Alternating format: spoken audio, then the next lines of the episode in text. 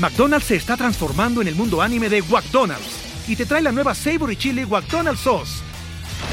Los mejores sabores se unen en esta legendaria salsa para que tus 10-piece chicken wack papitas y Sprite se conviertan en un meal ultra poderoso. Desbloquea un manga con tu meal y disfruta de un corto de anime cada semana.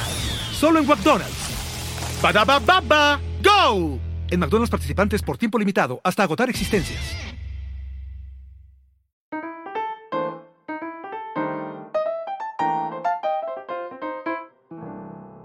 Hello, mi gente amada, y bienvenidos a un nuevo episodio de Bla, Bla, Bla. Muchas gracias a todos los que están escuchando, donde sea que estén. Espero que estén bien, que no estén tristes, que no estén pasando por un mal momento, que no estén eh, peleando con una persona que lo está intentando puñalear así.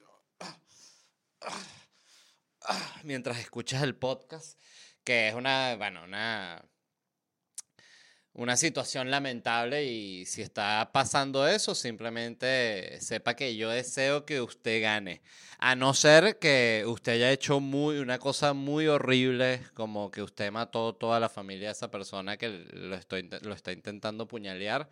En ese caso, bueno, deseo que gane el otro que esté escuchando. Y si es primera vez que me estás escuchando, tú el que, está atacando, el que estás atacando con el cuchillo, eh, bueno, estoy en todas las plataformas. Estoy en YouTube, estoy en Spotify, estoy en Google Podcast, Apple Podcast y por supuesto tus nalgas podcast. Así que suscríbanse y activen notificaciones.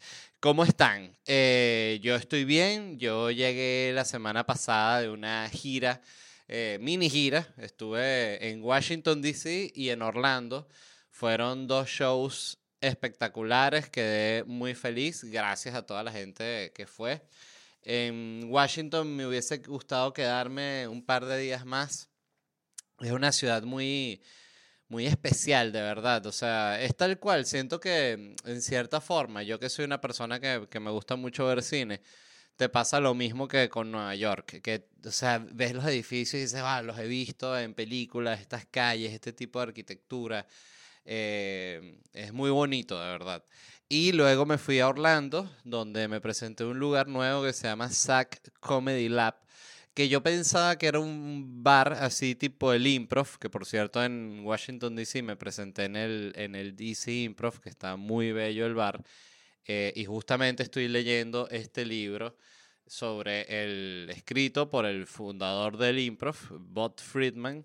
Em, y es la historia de la, de la fundación del bar, que empezó no como un bar de comedia, sino como un bar de más que todo para gente que cantaba en, en el área de Broadway, como que cuando salían de, de esas obras, todos esos cantantes, em, eh, bueno, musicales, vainas así, el violinista en el tejado, se iban a estos bares donde jangueaban y también donde cantaban, porque eran pura esta gente que de repente canta ta ta ta ta ta ta ta ta pa pa pa para para pa. Entonces tienen como energía muy alta y necesitaban presentarse y el improv empieza como un bar pensado para ese tipo de personas y ese tipo de artistas, pero es como un lugar del cual los comediantes se apropian. Es interesante la, la cómo, cómo es la fundación del del bar y todavía no ha llegado al punto en el que se extiende. Ahorita eso es una cadena aquí en Estados Unidos que son, no sé, eh, ya voy a averiguar cuántos... Eh, ¿Cuántos clubs improv hay? Ahí son, ta, ta, ta. Hay 20 improvs, eh, imagínate, 20. Y bueno, empezó como, obvio, como uno, luego abrieron uno en Los Ángeles y el punto es que estuve en el de Washington, D.C., chicos. Y luego fui a Orlando, este lugar que es como una especie de teatrito. Me gustó mucho la vibra del lugar, me encantó, me pareció que fue un gran show y de nuevo gracias a toda la gente que fue. Les quiero mencionar rápidamente los lugares donde me voy a estar presentando. Voy a estar aquí en Miami este 7 y 21 de abril con Noches en Miami. Ustedes ya saben, un show distinto cada noche. Están invitados. Estoy fascinado con ese espacio y con esa dinámica. Y luego sigo con la gira de locura stand-up comedy. Estaré el 30 de marzo En Dallas se había agotado toda la parte de abajo del teatro, entonces abrimos la terraza de arriba, que era una opción. Entonces vayan a ledvarela.com y ahí están las entradas para Dallas. El primero de abril estoy en Gainesville, luego estoy en Salt Lake City el 21 de mayo. Este, abrimos la función de Salt Lake City y Denver el 23 de mayo. El primero de junio estaré en Chicago, luego el 19 de agosto en Houston y el 20 de agosto en Atlanta. Esa va a ser mi gira de locura stand-up comedy por Estados Unidos por ahora. Em, dicho eso, vamos con las noticias de hoy. La primera es que Finlandia volvió a ganar país más feliz del mundo. No sé qué pasa con Finlandia. Tiene seis eh, ganadas en línea. O sea, eh, eh, ellos son como como Brasil en el fútbol, pero con la felicidad, una cosa increíble, ¿no? Em, ¿Por qué estarán tan felices? Yo siento que una de las razones es porque no están en guerra, o sea, considerando que es un país que, un país que está ahí al lado de Rusia. Incluso tengo entendido que el idioma de ellos es, eh, tiene una, como un sonido un origen más parecido al ruso, según así me explicaron. Capaz la persona me explicó eso, de una persona súper ignorante, estoy quedando yo como un ignorante y si es así pido disculpas, pero eso es lo que tenía entendido, o sea, como que los escandinavos, los finlandeses son los que tienen como que más que, que ver con los rusos y el punto es que están contentísimos y es porque no están en guerra. O sea, mientras los otros y que, oye, ¿qué vas a hacer esta tarde? No, que me tengo que montar en un tanque y me van a disparar de otro tanque así, pum, pum, pum, pum. Ah, coño, ¿y tú qué? Mi primo, primo allá en Finlandia. No, bueno, vamos a, salir con las sillitas ahí, ¿no? Ahí donde nos ponemos todos, ¿sabes? En los parques a tomar el sol y, y nada, nos vamos a reír y a pasarla bien. Ah, qué fino, primo. Bueno, sabes que estás invitado, sí, pero yo no puedo, pues si no, soy desertor y, me ejecutan, ¿sabes? verdad, primo. Qué mala vaina. Bueno, nada, primo, estamos hablando, esas son las conversaciones. Entonces, em, primero, eh, ¿quién determina cuál es el país más feliz? ¿no? Porque no es como que, bueno, nosotros somos los más felices. Mira, míranos cómo estamos felices. No, eso lo determina una vaina que se llama el World Happiness Report que es una vaina que surgió porque hace exactamente 10 años la Asamblea General de las Naciones Unidas adoptó la resolución 66281, oye, pero ¿por qué poner el número? Pónganle un nombre, ¿no? Proclamando que el 20 de marzo sería el Día Internacional de la Felicidad, o sea, hace dos días. Entonces, desde entonces, cada vez más personas han llegado a creer que nuestro éxito como países debe ser juzgado por la felicidad de nuestra gente. Totalmente de acuerdo, porque siempre tenemos esos casos como, no sé si es eh, Singapur o Taiwán, uno de esos que son los que tienen que ser más millonarios por metro cuadrado, que están, tienen tantos millonarios que están apretados los millonarios.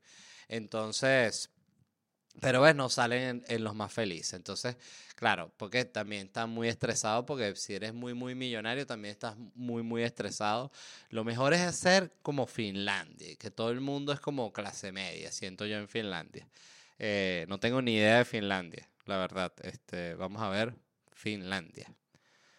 Lo único que sé es que la gente allá es blanca, así blanca, blanca, blanca, blanca. Finlandia People. Sí. Muy, muy, muy blancos, muy blancos. Como elfos, como unos elfos son prácticamente. Este. Aunque ya en esta, en esta nueva El Señor de los Anillos pusieron elfos negros, ¿verdad? Ya incluyeron, creo. Yo lo que nunca entendí fue lo del, no sé si es así en los libros, tal vez es así en los libros, pero en la de House of the Dragon, que toda esta familia que es negra tiene el pelo blanco, o sea, como no, no entendí eso porque era así. Me pareció una cosa medio extraña, o sea, porque no podían tener como su pelo y ya, no sé, eso, eso me pareció extraño. Pero siento que es porque es como una mezcla con, con la gente está como de la Calesi, ¿verdad? Que son también como un pelo blanco, así que un gen un, ¿cómo se dice? Un gen dominante. Entonces, bueno, en Finlandia la gente está feliz. También que siento que hay mucho en Finlandia, como mucho metalero. No sé por qué, simplemente me da esa vibra de que ya hay muchas de esas bandas que, que tocan así de los demonios, que vienen los demonios y ya vienen los demonios. Ese tipo de música, ¿no?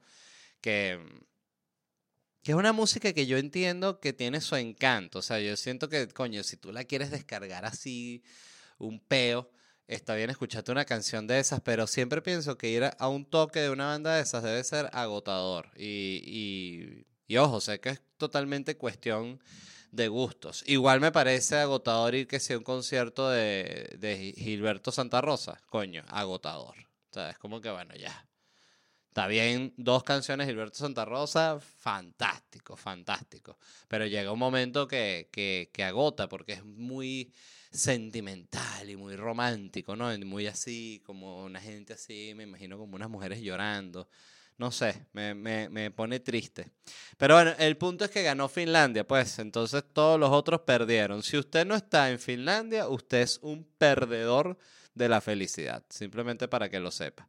No, pero ¿qué culpa tengo yo? Bueno, váyase para Finlandia. Finlandia está diciendo que vénganse para acá, que no hay peo, nosotros estamos felices, puede venir más gente. Siempre que están felices, ¿ves? Dicen eso. Nunca se pone que no, aquí, que no venga más gente, que aquí es donde estamos más felices. No, son los países más amargados, justamente los que no, eh, gracias a los que vienen, es que estamos amargados y con cara de culo. Entonces hay que aprender de los finlandeses. Eh, ajá, ¿cómo se mide la felicidad? No es así como que va alguien del, de, la, de la ONU y dice, ah, levanten la mano los que estén felices y cuenta, ajá, esto va 7 millones de finlandeses. No hay 7 millones, de hecho son 5 millones de finlandeses, son poquitos. Eh, la investigación del Informe Mundial de la Felicidad aprovecha seis factores claves para explicar la variación de los niveles de felicidad y son apoyo social, ingresos, salud, libertad, generosidad y ausencia de corrupción. Entonces tiene sentido apoyo social, coño, un país donde qué sé yo, si tú fuiste un maestro, vamos a decir, o una carrera así que no gane mucho, que es absurdo que un maestro gane poco, pero así funciona la sociedad, eso lo sabemos todos. Eh, Ajá, tú fuiste un maestro, coño, que después cuando te retires, pues no tengas que vivir arrastrándote por la calle eh, muerto de hambre, ¿no? O sea, que tengas una vida digna. Eh, ingresos, obvio, si la gente está ganando plata, está feliz. Eso es una, una, una cosa automática. Eh, sobre todo cuando yo siento ya cuando la persona tiene dinero em, ya tener dinero para pagar tus gastos, uno ya se siente como que, bueno, como que lo estás logrando. Pero digo ya cuando la persona tiene más dinero para pensar, ah, bueno, me voy a tomar estas vacaciones o qué sé yo, voy a invertir en no sé qué mierda. Yo de verdad, con el tema de lo de las inversiones y eso, me declaro un total incompetente, no entiendo. Me encantaría, eso es lo peor. Eh, siempre pienso, coño, ¿qué ha hecho la gente que tiene como ese, esa, esa mentalidad rápida para los negocios y se mete un negocio aquí, un negocio allá.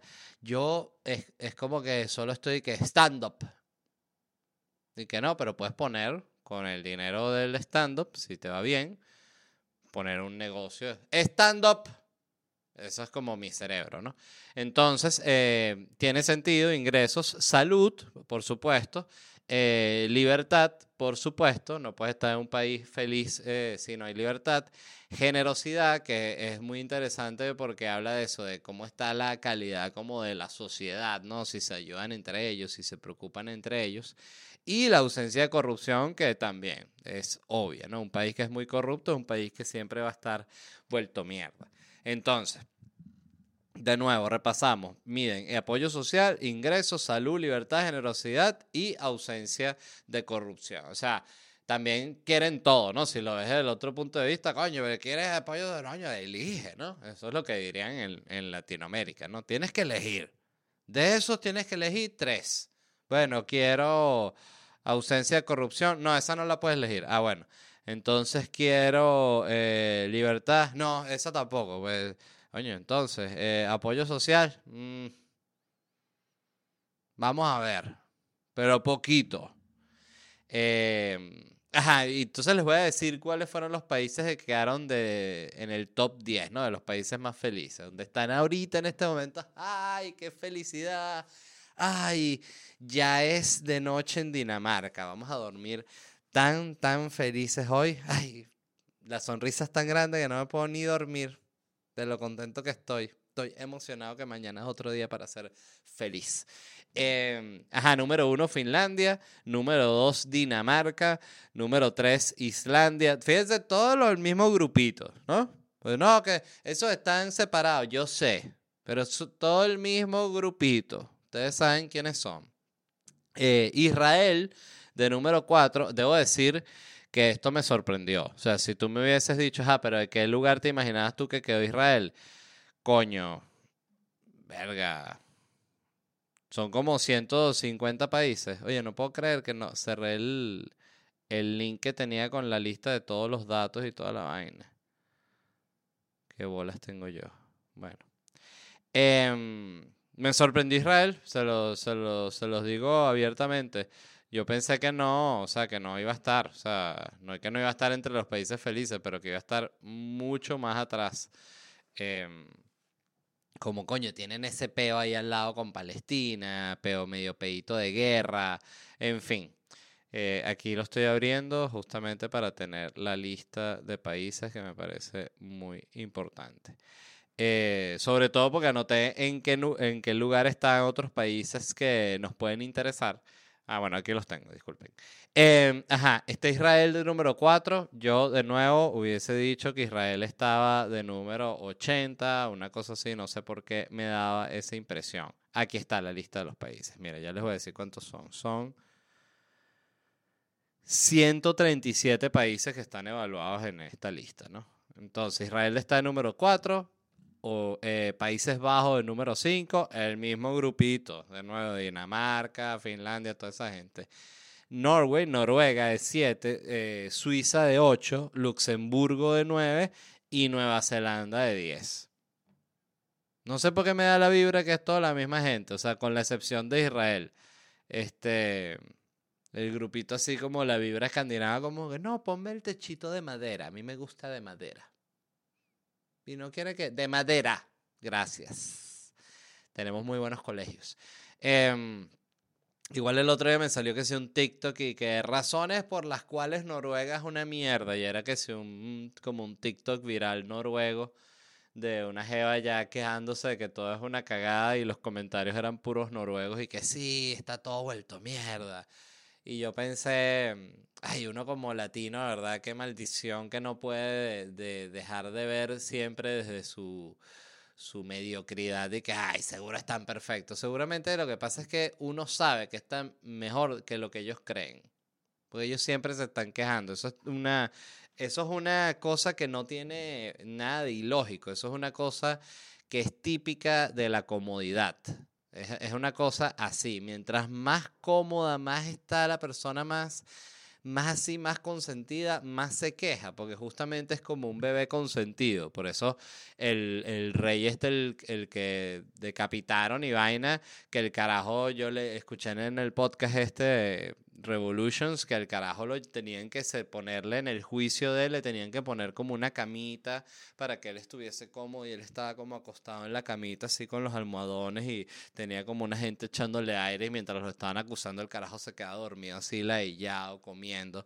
Entonces, este es eso, mientras más más consentida está la persona, siento que también más se queja.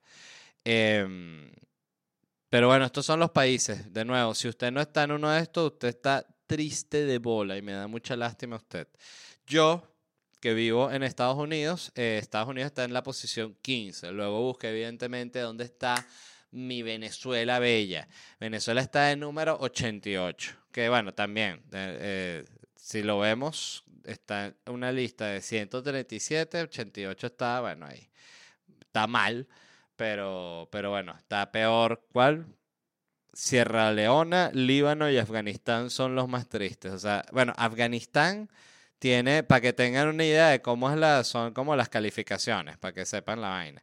Eh, Finlandia tiene un, un puntaje de 7.8. ¿Sobre cuánto? No sé. Sobre 7.8, que es el puntaje más alto que es el que tiene Finlandia. Ajá. Eh, Afganistán tiene 1.8. O sea, imagínense, imagínense ustedes lo triste que están allá. Venezuela tiene 5.2. o sea, está mucho más cerca del, que está feliz que, de, que el que está más feliz que del más triste. ¿Sí me entienden? O sea que no se preocupen que podemos aumentar, se puede mejorar. Chile está de 35. ¿Qué les parece? ¿No les sorprende también? Yo pensaría que Chile estaba más abajo, como me sorprendió Israel. Igualito, me sorprendieron de la misma manera. España está de número 32. No me sorprende en lo más mínimo. Estoy seguro que si tú hablas con ellos y les dices, no, pero mira, ya va, miren, miren esto, miren qué bonito el tren. Miren, el autobús a qué hora tiene que llegar. A las 12 y cuarto. Ajá, ¿qué hora es? 12 y cuarto. Está llegando, mira. ¿eh? Pero es que es una cagada. Bueno. Yo creo que España podría estar mejor que el número 32. O sea, a mí me parece que está mejor que en esa posición. Colombia, ajá, interesante, porque siempre que uno habla de Venezuela, la gente quiere saber. ¿Y Colombia? Se quedan así los venezolanos. ¿Y Colombia? Colombia está en número 72. O sea, a Colombia se le puede ganar fácilmente. Eh, Colombia está muy triste también, 72. Eso me sorprendió. Yo pensaba que Colombia está más feliz, pero no. Está de 72. McDonald's se está transformando en el mundo anime de McDonald's y te trae la nueva Savory Chili McDonald's Sauce.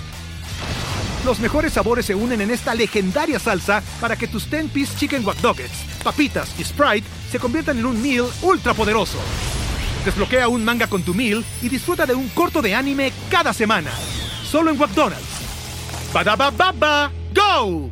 En McDonald's participantes por tiempo limitado hasta agotar existencias. Eh, Uruguay, mi, mi, mi, otra nación, está de número 28. Está, me parece que está bien posicionado Uruguay. Fíjense que Uruguay, con sus 3 millones de uruguayos, tranquilito así, con sus 3 millones de uruguayos, como con sus 8 mil venezolanos. No sé cuántos venezolanos hay en Uruguay, vamos a ver. ¿Cuántos venezolanos hay en Uruguay? Uruguay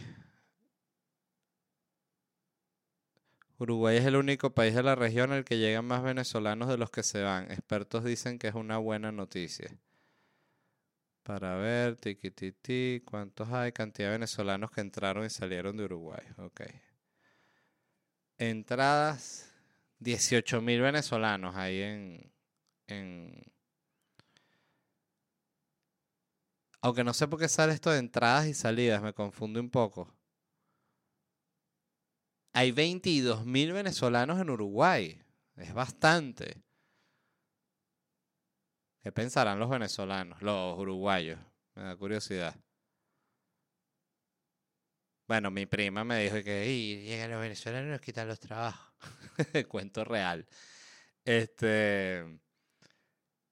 Y que yo me quedé así como que, claro, pero tú entiendes que yo soy tu primo y yo soy venezolano, ¿no? Y yo dije, sí, todos los venezolanos nos quitan los trabajos. Casi le falta que lleguen los comediantes venezolanos y quitan los trabajos de los comediantes uruguayos. Este, pero quiero decir, todos saludos también, máximo cariño para mi prima Carmencita. Em, ajá, bueno, eh, ¿por qué ganó Finlandia? Bueno, simplemente, de, según lo que decía el artículo, es porque son 5 millones, entonces es una población pequeña y eso ayuda, que no es un coge culo. Em, que tienen mucho sol, los carajos tienen como que hay una parte del país que por donde está Finlandia, que si tienen sol, que si ocho meses al año, y después es una noche que es como la purga, ¿no? Entonces ellos ahí se matan entre ellos y también, bueno, ya es una limpieza de la sociedad que, en la que ellos se, es, necesario para que ellos encuentren su balance, ¿no? Em, Pueden revisar todo esto en worldhappiness.com, algo así, y ahí está la data, incluso sale el mapa entero del mundo y tú puedes ver en qué país está jodido, qué país está bien. Y bueno, todos estos países también que están tristes es porque tienen guerras muy jodidas y, bueno, Afganistán ni hablar, ¿no? El país más triste del mundo, Afganistán.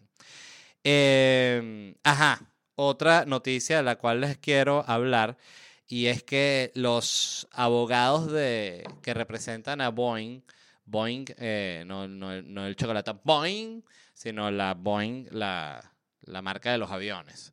Saben de este caso, de estos dos aviones que se estrellaron, los 737 eh, MAX, que se estrellaron, uno fue en Etiopía y el otro en Malasia, creo que puede ser algo así. Eh, yo hablé aquí del documental que se llama, creo que Fall, Down, Downfall, creo que se llama.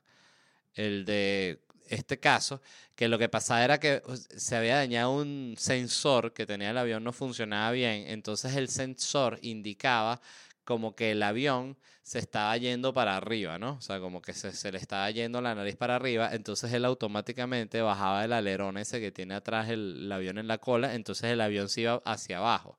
Entonces el piloto levantaba la vaina y no podía porque la vaina era un sensor automático que, que no estoy sintiendo que el avión se va para arriba y el avión se estaba yendo ahora para abajo y sentía que más para arriba, más para arriba, más para abajo, más para abajo y se iba así en caída libre hasta que la vaina explotaba contra el piso, se volvió mierda con toda esa gente. Murieron creo que 350 personas eh, combinados en los dos accidentes. El documental es arrechísimo, lo tienen que ver porque explica de manera perfecta cómo es la decadencia corporativa de Boeing desde que lo compra uno de estos mega eh, fondos que son dueños de no sé cuántas mierdas y compañías y tal, compran Boeing y instalan ahí unos ejecutivos que son cuatro viejos malditos básicamente que es y que todo esto es muy caro y que no, pero es que estos son los procesos que tiene que pasar el avión para comprobar que todo está bien. El avión está bien, míralo pues.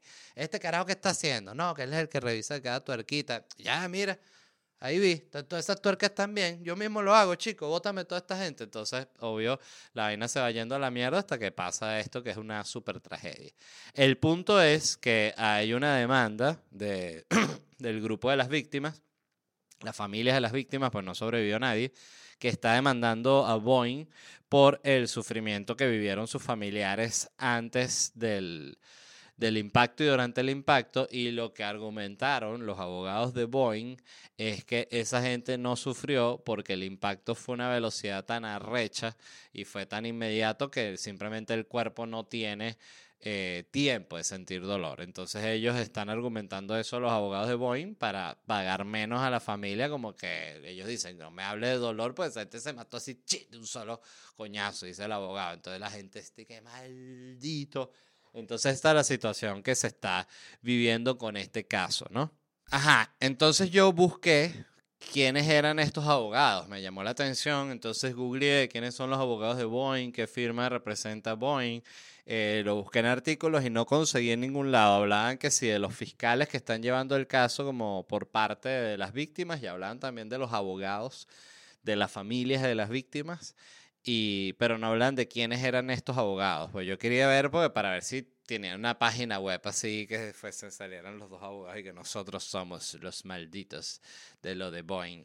Yo lo que siento es que deberían a los abogados que argumentan esto es agarrarlos, meterlos en un jet como, como en Top Gun y que les pongan un como uno de estos medidores, un sensor neuronal o algo de eso así que le mida las pulsaciones y las ondas en el cerebro para detectar el estrés que esté viviendo, más toda la cuestión esta eh, presión de la sangre, toda la vaina. Y lo tiras para abajo duro, así como sea, a la velocidad a la que iba esa gente así contra el piso, que el bicho vea que se va para la mierda. Y ahí le mides para ver si si él se estresa o no y ya. Este, lo peor es que son tan malditos esos abogados que solo por el billete los bichos así tranquilito para abajo, solo por ganar. Em, me llamó la atención porque fíjense que hay como que toda esta este grupo de trabajos que son odiados, ¿no? Porque hay dos tipos de abogados que son odiados. Está el abogado que representa a estas megacorporaciones y arma todo un caso para joder a un grupo de gente que sufrió horrible y que se murió. Eh, que bueno, lo, lo, tienen que tener porque ellos de una u otra forma tienen que, que eh, reducir el gasto que les va a ocasionar esa demanda. Que además esta vaina fue mortal para Boeing. La, la, la multa que ellos recibieron de, del solo del, del Estado aquí de Estados Unidos fue de dos, más de 2 mil millones de dólares, 2 mil millones. Eh, y lo de las familias también ha sido un dineral. Em, pero con todo y eso, tiene, ellos tienen contratar estos abogados malditos que arman estos casos para, para defenderse. Entonces está este tipo de abogados que es muy odiado. Y luego está el abogado, que es más el tipo fiscal que le toca defender que sea un terrorista o un tipo que mató a un gentío, que es el, es el tipo de persona que muchas veces no tiene un abogado y le asigna un abogado que se lo tienen que asignar por ley y esta persona toma el caso por un tema de compromiso con el sistema judicial, que es una cosa, fíjense, como un caso totalmente distinto. Y estuve leyendo sobre ese tipo de abogados y decían que para ellos, este, entrevistaba a un par que el que había quedado, el único que había quedado vivo de lo de los atentados de las Torres Gemelas, que fue el que metieron preso, habla el, el, tipo que era como el fiscal que le dieron a él ese caso y mira, tú eres abogado de este pana. Y el tipo, qué mierda. Eh, pero que ellos lo veían como un reto porque decía que, que, bueno, que esa persona igual tiene unos derechos humanos y tiene el, el derecho al, a tener una defensa legal. Y eso me parece una como que un, un, punto de honor muy válido y siento que es justamente lo que distingue a una sociedad donde hay, bueno, unas, unas leyes a una sociedad que está en decadencia y donde, bueno, te tratan como dependiendo de, de quién tú seas, cuando lo cierto es que todo el mundo merece su, su proceso legal por más maldita que sea la persona. Es, es lo que es lo que es, justamente el precio que paga una sociedad eh, por tener una estabilidad, siento yo, y por no vivir bajo la barbarie. Que es que a veces sí te va a dar arrechera que un carajo que mató a un gentío, que fue una pedazo de mierda, que, coño, y este tipo va a tener un juicio, mátenlo y ya. No. O sea, justamente ese es el precio. Así, así lo veo yo. Em, de bueno, siempre depende del caso desde donde, desde donde tú lo veas, pues si fuese alguien que me hizo algo a mí o a mi familia, y sí, seguramente mi opinión sería distinta. Em, pero ajá, me, me puse a buscar cuáles eran los profesionales más odiados, no las carreras más odiadas, porque de hecho conseguí las carreras más odiadas y prefiero decirles esas de manera muy rápida. Eh, director de tecnología de la información, director de ventas y marketing, product manager, desarrollador web, técnico especialista, técnico de electrónica, secretario jurídico, analista de soporte técnico, maquinista y gerente de marketing. Eh, son todas estas... Eh, trabajos que cuando tú le preguntas a la persona a qué te dedicas, ellos te lo dicen con ese tono como que yo soy director de ventas y marketing. O yo soy product manager. Yo soy analista de soporte técnico. O sea, si te lo dicen así, ellos están en esta lista. Eh, ajá, ¿cuáles son los, los profesionales más odiados? Primero en la lista están los abogados. Fíjate qué interesante, justo estábamos hablando de ellos. Porque los abogados tienen esta, esta característica de que cuando te resuelven un peo tú los amas y tú dices, coño, qué bueno este abogado. Yo recuerdo, yo tuve un abogado que fue el que me llevó mi, mis contratos con cuando yo hacía la sopa. Y recuerdo que ese abogado hasta logró que me pagaran más una temporada. O sea, que el, el mismo abogado me dijo y que, coño, vale, yo siento que, que, que, vale, que te están pagando mal, que te pueden pagar mejor. Tú me permites que yo discuta tu sueldo. Y yo y que sí, hubiese sido genial que me llamara lo de que estás despedido y vaina, se me fue la mano. Em, pero sí, él logró que me pagaran más y él no ganaba nada de eso, él lo hizo como que fue una vaina que hizo él de manera proactiva. Y y fue un carajo que me explicó mucho sobre el tema de los contratos y sobre realmente qué se cumple un contrato, qué no, cómo funciona, cómo funciona la ley y los contratos. De, él fue el que me explicó que un contrato no va por encima de la ley. Entonces él me, él, me decía que a ti te pueden poner un contrato y que, que tú vas a trabajar 18 horas al día, pero eso no, eso no está por encima de la ley que determina que tú no puedes más trabajar más de lo, de, bueno, lo que sea el límite diario, por dar un ejemplo. Entonces siempre eso me quedó porque siento que es como una concepción que uno viene incluso un poco como medio de las películas, como que lo que tú firmas un contrato, bueno, en el contrato decía que me tenías que mamar el chaparro, ¿no? Pero ¿qué es eso? Si eso, yo soy un ser humano y tengo derecho, entonces de eso se trata, ¿no? Esto lo digo para los que hayan firmado un contrato, estén angustiados, sepan eso. Em, pero cuando un abogado no te resuelve, la sensación que te da es como que maldita rata arrastrado a miserable, siempre con sus triquiñuelas y sus mañas de mierda. esa es la sensación que te da. Eh, segundo en la lista, bueno, no segundo, estos era una lista que simplemente estaban incluidos, no, este, no, no venían como ranqueados, ¿no?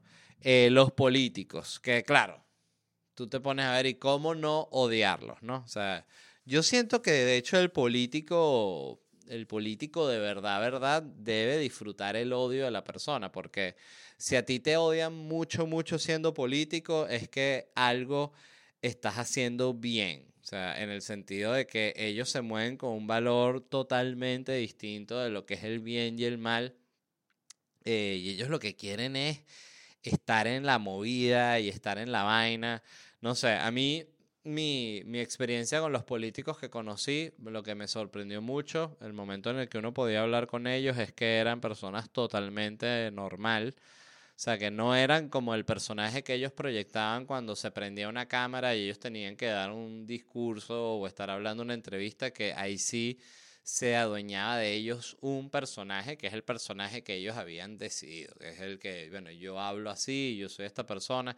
Como siempre, eh, el, el, mayor éxito siempre lo tiene el que su personaje es lo más cercano a lo que él es realmente, siento yo, eh, a cualquier nivel. Entonces, los políticos son muy odiados. Uno de los datos que vienen aquí era que 72%, todos estos son números de Estados Unidos, pero bueno, igual me parece una buena muestra, que 72% de las personas creen que a los políticos no les importa en lo más mínimo la decisión que van a tomar, lo único que les importa es mantenerse en el poder o ser reelegidos, ¿no? Eh, que son cosas distintas. Yo de verdad siento que político bueno es el que deja su cargo cuando lo tiene que dejar. O sea, esa es mi valoración. O sea, si una persona terminó su mandato y dice, ah, bueno, ya, es mi momento de dejar el cargo, igual haya sido una cagada de presidente, digo, verga, ese tipo es un demócrata. O sea, porque de verdad la, la cantidad de gente que siempre apenas se monta en el poder está viendo cómo cambia una vaina para instalarse, para quedarse dos añitos más, si puede cinco, si puede veinte. Es una vaina eh, repugnante, o sea, no lo comprendo, me parece que es de, de psicópata. Y, y, no entiendo simplemente porque alguien querría instalarse para siempre. O sea, entiendo que es una vaina de 100% de poder y de billete. Eh, sí lo entiendo. Vamos a, vamos a estar, a estar claros. Uno puede entender las motivaciones de, de alguien sin, sin necesariamente compartirlas. Pero no sé, me parece como dejar un legado tan, tan triste, o sea, sobre todo eso como político. Eh, cuando siento que lo que debería hacer es, bueno, un tipo que no quiera desarticular todo el aparato institucional del, del país.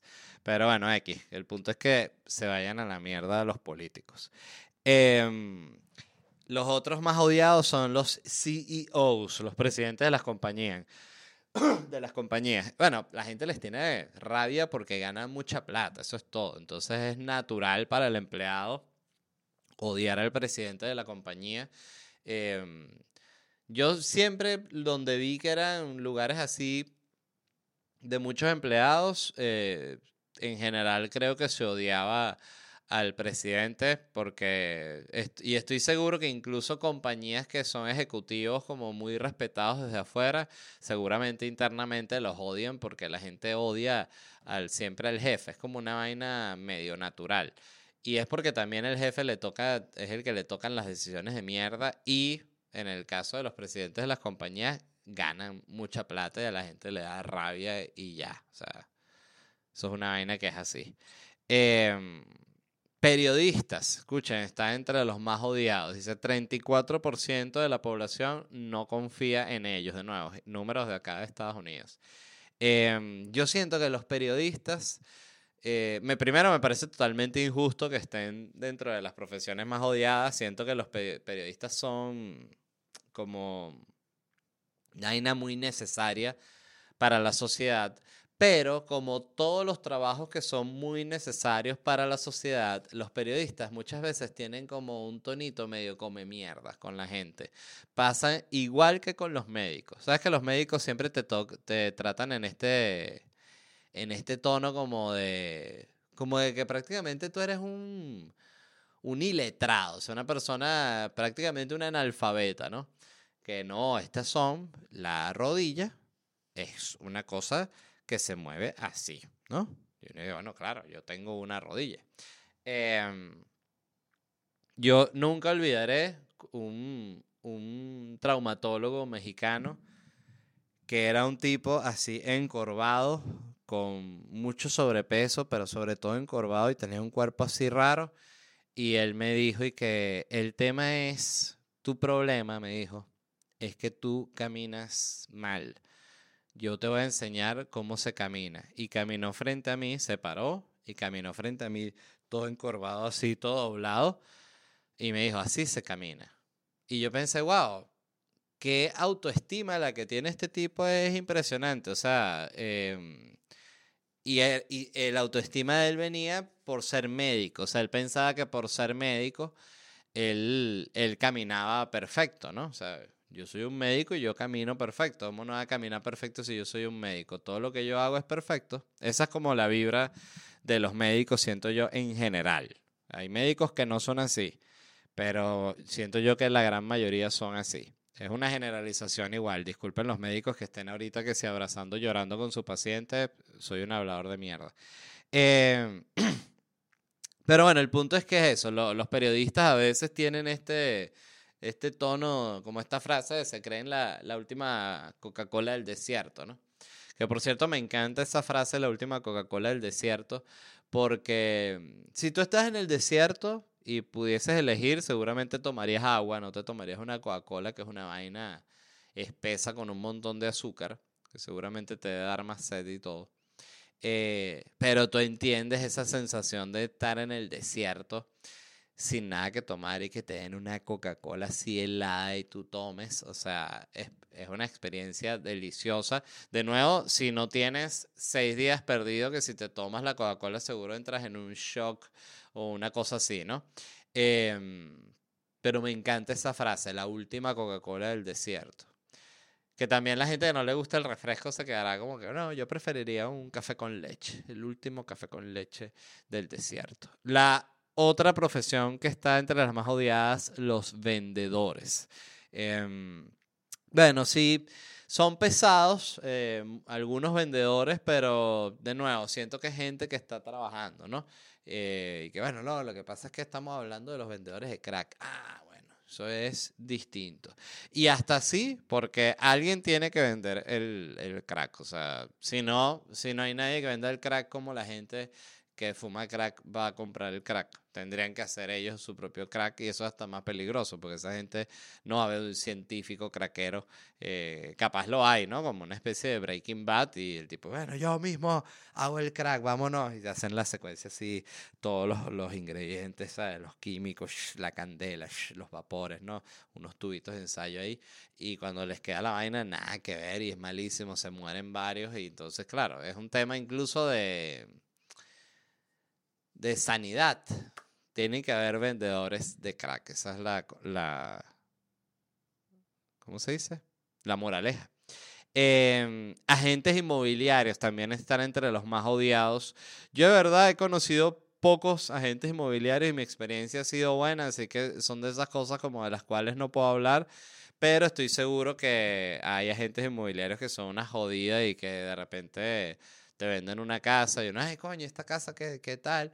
No, y genial, todo esto está remodelado y los vecinos, ¿qué tal? No, dos familias, ¿sabes? Súper agradable, una gente muy tranquila, muy trabajadores, todo el día trabajando. Eso es, y uno, ah, ok.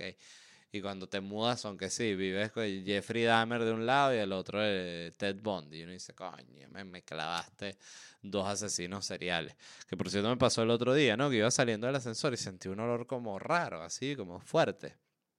Y claro, yo vivo en un edificio eh, gigante. Entonces hay como 20 departamentos por piso, una vaina así. Entonces me sentí un olor así que yo dije, coño, ¿será que, que se nos mudó un Jeffrey Dahmer aquí?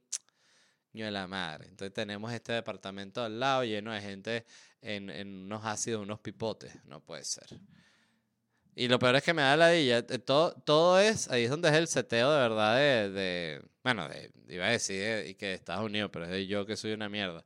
No pensé como que, coño, una gente murió, sino pensé, coño, que ladilla, que ahorita la policía va a estar aquí, va a tener que venir a interrogar, y ustedes, cuando yo li, y, entonces fue cuando decimos llamar, cuando yo li, ah, ok, sabía que ahorita usted tiene que ir a testificar, coño de la madre, entonces qué ladilla, o sea, casi que, coño, uno le avisa al bicho, coño, mira el olor, bro, gracias por avisarme, coño, tiene que llamar a la policía y toda la vaina, ¿sabes cómo es? Eso después es un problema. Em, ajá.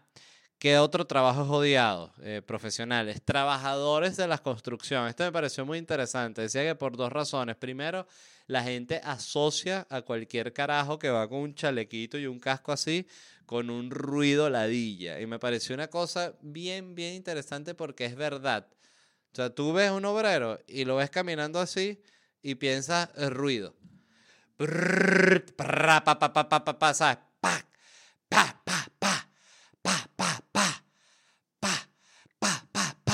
Coño. Entonces sí, decía que por eso y porque es un una profesión que tiene mucho, mucho estigma porque ha sido siempre vista como muy mal pagada y muy fuerte físicamente. Y decía, porque siempre lo, el, el, artículo que me leí te da como algún tip así interesante sobre el, el estado actual de la profesión, que el 70% de las constructoras están teniendo problemas para conseguir obreros, entonces que ha aumentado el pago de los obreros. Entonces, lo que quiere decir es que ahorita es el mejor momento para ser obrero. Fíjense qué interesante, ¿no? Que los obreros rusos en 1940, de coño, hubiese nacido yo en México en los años 90. No, estaría coronado cruzando para Texas a pone techo. Entonces, este, ustedes han visto los TikToks de los obreros mexicanos. De hecho, eh, ¿dónde fue que me contaron esto? Creo que fue en Atlanta o algo así. No, fue en Charlotte. Eh, que los obreros mexicanos y que bulean a que sea otros obreros, obreros venezolanos, obreros salvadoreños, eh, porque tienen como mucha cultura de obrero. Y es verdad porque, fíjense que a mí me salían unos TikToks de unos obreros mexicanos, así que estaban los carajos que se poniendo unos techos y la canción era como una de estas... Eh, banda mexicana y que y me fui para no volver así como un peo de, de, su nostalgia de México y tal.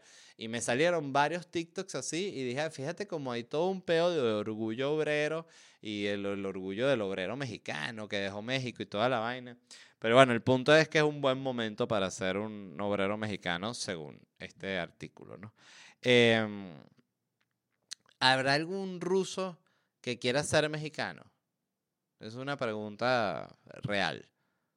Porque sé venezolanos que quieren ser mexicanos, eso sí lo sé. Pero un ruso que quiera ser mexicano. Bueno, seguramente Trotsky cuando estaba allá para que le dieran los papeles. Estaba ligando, coño, tres añitos más y me sale la nacionalidad. ¡Pic! Le dieron en el coco. Em, ajá, otros odiados, los propietarios de, de, bueno, de departamentos, oficinas, locales. Básicamente la persona que cobra la renta odiada por siempre. Hasta cuando es una persona agradable es odiado porque es una persona que te está quitando plata. No, pero te está dando la vivienda. Sí, pero tú me entiendes. O sea, cada vez que uno tiene que pagar es que... Qué bueno sería que si yo no tuviese que pagar esto. Y bueno, pero yo no te conozco a ti. No, yo sé. Simplemente estoy comentando para mis adentros. Entonces, claro, la gente odia el de la renta. Eso es un odio natural de por vida que si tú eres el que cobra la renta, el que te tiene que pagar la renta te odia. Eso es así, natural. Eh, dentistas. Eh, decía que el 36% de la población tiene ansiedad de ir al dentista. Yo digo que es por los taladros y las agujas. Eh, Suele ser por eso. Si ellos le bajaran a tanto taladro y tanta aguja, a la gente no le daría tanto nervio y tanta ansiedad ir al dentista. Otros odiados, los corredores de bolsa. Fíjense qué, interesante esto, ¿no? Son odiados por su avaricia y su obsesión con el dinero. Y yo agregaría también por los pantalones tubito, ¿no? De lino. Em, y escuchen este dato que es muy importante. 38% de los corredores de, de bolsas sufren depresión. Así que si usted se va a burlar de un corredor, sepa usted que seguramente ese corredor está triste por ser corredor. Solo para que lo sepa. No, que me burlé del, del corredor por los pantalones tubitos y por la correa. Bueno, ese señor está triste de ser corredor. 38%, fíjense, fíjense ustedes. Ajá, corredores de seguro. Decía que solo el 11% de la gente confía en los corredores de seguro porque son, están vistos como una profesión que se aprovecha de los miedos de la gente. Nunca lo había pensado así, pero es verdad, ¿no? Es el que te está vendiendo el seguro médico por si te fractura y si te pasa algo malo. Y si un villano de esos de las películas lanza un carro y justo el carro te, ¡pam! te pega en el hombro, te fractura toda mierda, toda la mitad del cuerpo. Esa gente va a seguir peleando ahí. ¿Y tu seguro? Y no dice, coño, es verdad. Mm. ¿Sabes? ¿Quieres ponerle seguro del seguro? ¿Cómo es eso? Eso es cuando tu seguro falla. O sea, tu, la tragedia es tan grande que tu seguro no la va a pagar. Tú sabes cómo son los seguros. Entonces ahí es que entra el seguro del seguro. Entonces tengo el seguro y el seguro del seguro. Yo te recomendaría que te saques el seguro del seguro, porque ahí sí te quedas tranquilo. Bueno, entonces, ¿y, eso cuánto es? Eso son 600 dólares. Mierda. Ok, verga, es bastante. Sí, pero más es si te cae un carro y te parte toda la mitad del cuerpo y te, te genera un derrame cerebral y estás en terapia intensiva dos meses pero no creo que eso pase. Pero puede pasar. Bueno, entonces sí va a querer el seguro del seguro. Y ya en caso de que sea una tragedia muy, muy grande, no me atrevo ni a dar ejemplos, tenemos el seguro del seguro del seguro, que es cuando ya ese te cubre todo, una, incluso una tragedia que te cueste miles de millones. O sea, pero ¿qué va a costar miles de millones una tragedia? No sabemos qué puede pasar. Eh, ajá, otra carrera odiada, los contadores. Bueno. Coño, el tema con los contadores es que es como una, una carrera que es como ladilla, como aburrida. O sea, la gente como que, o sea, yo por ejemplo, yo me tengo que reunir con mi contador cuando voy a hacer la declaración de impuestos. Esa para mí es una, una reunión demasiado ladilla, porque es puro eh, un millón de facturas. ¿Y esta factura de qué es? Aquí dice mochila. ¿Te compraste una mochila? Sí. Bueno, tú para girar tienes que meter las cosas en una mochila. Vamos a ponerla como un gasto de trabajo. Puede ser como un gasto de trabajo. Ajá. Eh, y aquí, dos barquillas. Te comiste dos barquillas, sí. Comí una barquilla con mi esposa. ¿Cómo estaba la barquilla? Estaba buena. Ok. Bueno, vamos a ver esa barquilla. La vamos, esa sí la vamos a poner en placeres. ¿Te parece placeres? Sí. Entonces, sí, siete horas.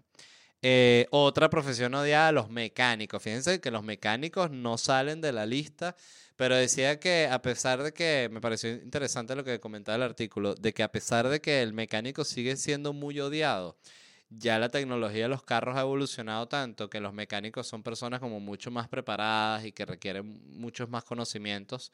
Entonces que eso ha, ha logrado como que el mecánico no tenga tanto estigma, que es, verdad, porque antes mecánico podía ser cualquier loco. De hecho, yo recuerdo que en Venezuela yo tenía mi carro, que era un Twingo, y yo lo llevaba a un concesionario Renault a que le hicieran el servicio. Y recuerdo que era así todo como súper profesional, de esto que le ponían el plastiquito a los asientos y todos los mecánicos estaban limpiecitos y estaban con una, una tabletita y marcaban así unas cositas y miraban, ¿no? Como una cosa así que tú te sentías como que, wow.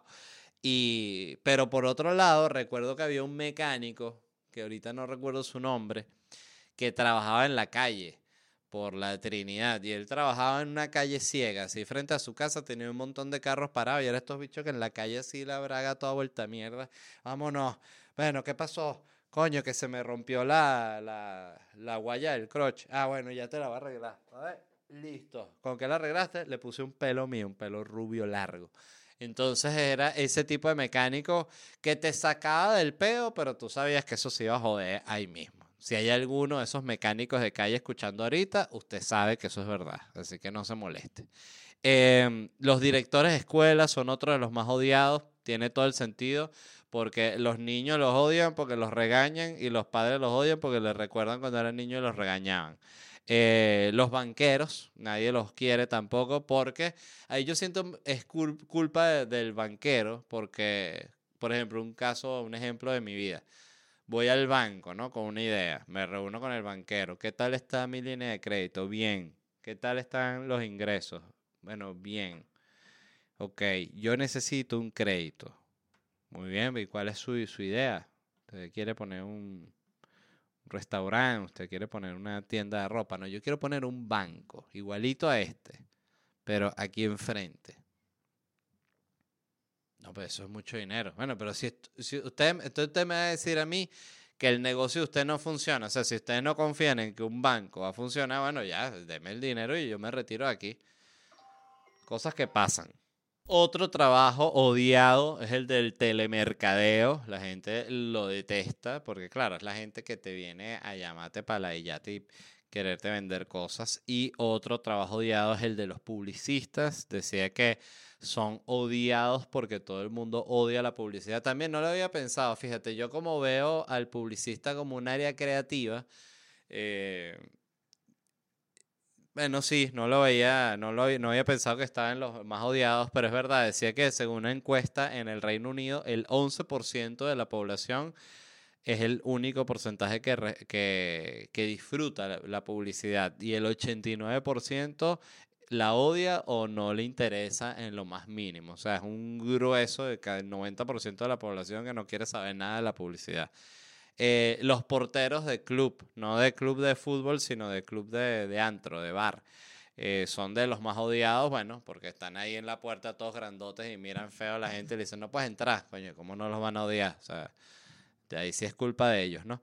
Y el último en la lista de los trabajos más odiados el de paparazzi. ¿Por qué? Porque mataron a Lady D y siempre van a tener ese muerto encima, así mismo. Em, tengo también los trabajos más felices, se los voy a leer rápidamente para quien le interese. Sacerdote, eso es mentira. Bombero, fisioterapeuta, escritor, eso es mentira. Profesor de educación especial, maestro, artista, psicólogo, vendedor de servicios financieros y operario de maquinaria pesada. Son los trabajos más felices. Artista. La verdad que miren, no me lo creo. Eh, para cerrar el episodio de hoy, les quiero dar eh, algunas recomendaciones de cosas que vi que me gustaron mucho. La primera es el documental de WeWork. Yo lo vi en Hulu.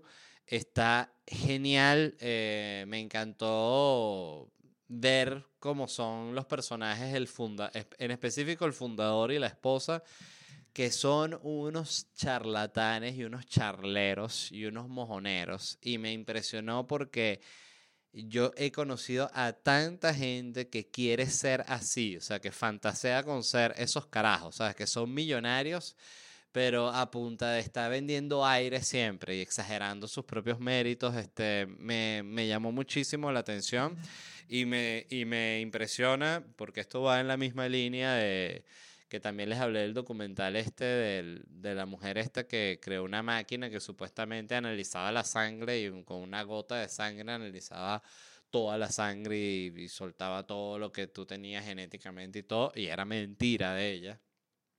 Esto es un poco así, solo que ellos sí arrancan con una buena idea que es esta del, del WeWork, que es el coworking, ¿no? El espacio de que me consta que es una cosa que funciona sobre todo para compañías chiquitas, ¿no? Que tienen pocos empleados, pero el tema es después cómo exageran eso y empiezan a invertir en mil mierdas que no tienen ni sentido y bueno, y estafan directamente porque cambian los nombres, los nombres, los números para que toda la pérdida que están teniendo se vea como ganancia y como que ellos están teniendo un profit y siguen invirtiendo en ellos y la vaina termina siendo un desastre. Muy buen documental.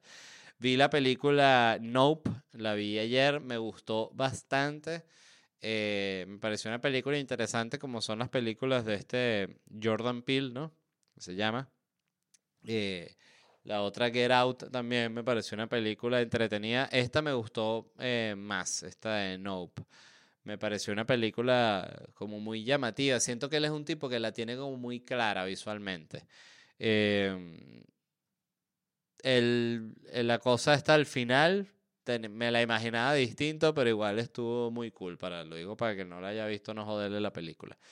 Otro documental excelente que vi se llama El agente Topo. Les cuento brevemente, trata de una persona que contrata a un investigador privado porque cree que a su mamá le están pegando o la, la están tratando mal en un ancianato.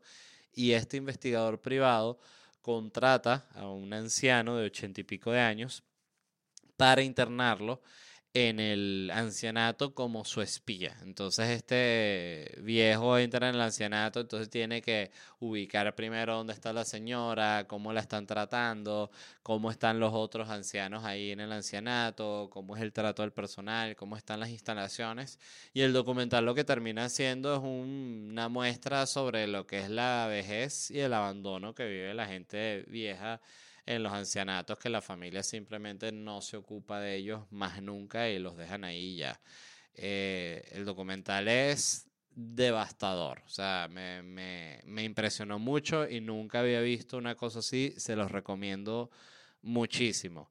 Otra cosa que les quería recomendar es el especial de Kevin Hart, eh, Laughed at My Pain, eh, Ríete de mi dolor. El especial es buenísimo, ¿no? Todo el especial.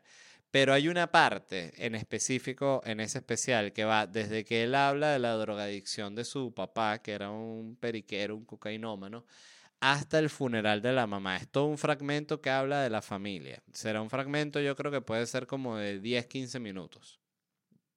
Es perfecto. Es la mejor vaina de stand-up que he visto en mi, vida a, nivel de ritmo y de velocidad. Es simplemente que no te da descanso. O sea, es pa, pa, pa, pa. Es buenísimo, buenísimo. Y ya lo había visto un par de veces y lo volví a ver en estos días y me quedé impresionado eh, y se los quería recomendar. Y lo último eh, que, de lo que quería hablar es que terminé de escuchar la, el podcast este Revolutions. El, bueno, no, no todo porque él ha hecho de distintas revoluciones. Hizo que sí, la de Estados Unidos, la Revolución Mexicana, la, la independencia de Haití. Ha hecho muchas, ¿no? Pero terminé de escuchar la, la Revolución Rusa, que es la que además da cierre a este podcast. Son ciento y pico de episodios, 103, 110, algo así. No puedo creer que los escuché todos, pero quería comentarlo porque me parece muy interesante el trabajo de ese tipo. Es muchísimo lo que aprendí eh, como de la Revolución Rusa como fenómeno obvio, ¿no? Pero más allá de eso, de los procesos revolucionarios, eh, de hecho él subió hace poco unos episodios extras que son como análisis del mismo, de, de lo que realmente es y de lo que implica una revolución. Y está muy, muy arrecho y se los recomiendo, me fascinó. Eh, pendiente de, lo que vaya a ser él, cualquiera que vaya a ser su próximo proyecto, porque me parece un tremendo historiador. Se llama Mike Duncan y Revolutions Podcast. Em, dicho eso, eso es todo por hoy. Se les quiere muchísimo. Como siempre, les repito, gracias por escuchar el podcast rápidamente me va a estar presentando aquí en Miami el 7 y el 21 de abril con Noches en Miami y luego sigo para con Locura Stand Up Comedy para Dallas, Gainesville, Salt Lake City y Denver, nuevas funciones que abrimos, Chicago, Houston y Atlanta. Todas estas entradas las consiguen en ledvarela.com y nos vemos en unos días. Bye.